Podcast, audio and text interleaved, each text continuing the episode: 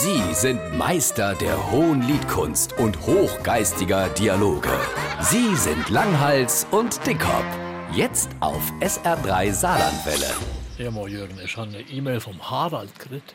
Ich soll dich fragen, weil du ja Klarinett spielst. Ja. Ich soll dich zwei fragen. Nicht nur ein, sondern zwei fragen. Ich soll dir zwei Fragen stellen. Mach. Frage 1. Wie hoch kann man auf einer Klarinett spielen? Oh, Harald, das ist gute Frage.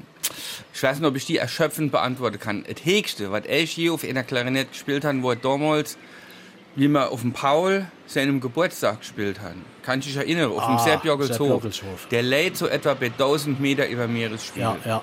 Also das das Höchste, was ich je gespielt habe.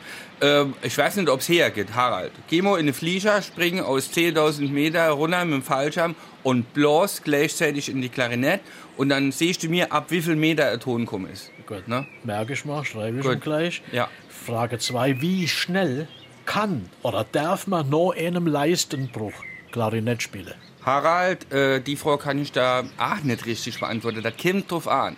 Außerorts, innerorts, Bundesstraße, Autobahn. Ne? Du musst einfach aufpassen, das kann der ja gehen, wenn man dort zu schnell spielt. Ne? Also du musst auch auf im Radio sagen die auch immer, da wird geblitzt, du musst auf die Schilder gucken. Sonst schwätzt der ja, Harald. Ja, dann schreibe ich. Er soll auf die Verkehrsschilder gucken. Gut.